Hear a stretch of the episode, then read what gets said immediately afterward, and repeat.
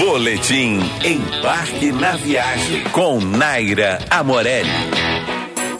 Inaugurada em 1942 e tombada pelo patrimônio histórico da cidade desde 1993, a confeitaria Manon é uma das pérolas do centro do Rio. Fundada por sócios portugueses e espanhóis, a casa tornou-se famosa por seus doces e salgados, que durante décadas atraíram uma clientela ilustre entre políticos, artistas e intelectuais. Ao fundo da entrada principal fica o aconchegante salão de almoço e chá, a decoração do espaço é uma réplica do interior do navio português Serpa Pinto, que fazia a rota Rio-Lisboa com piso de mármore de Carrara, espelhos franceses e outros itens originais. Entre as delícias lusitanas que a casa oferece diariamente estão as saborosas pataniscas de bacalhau e o imperdível e crocante pastel de nata. Não deixe de reservar um dia para um chá da tarde ou um belo café da manhã.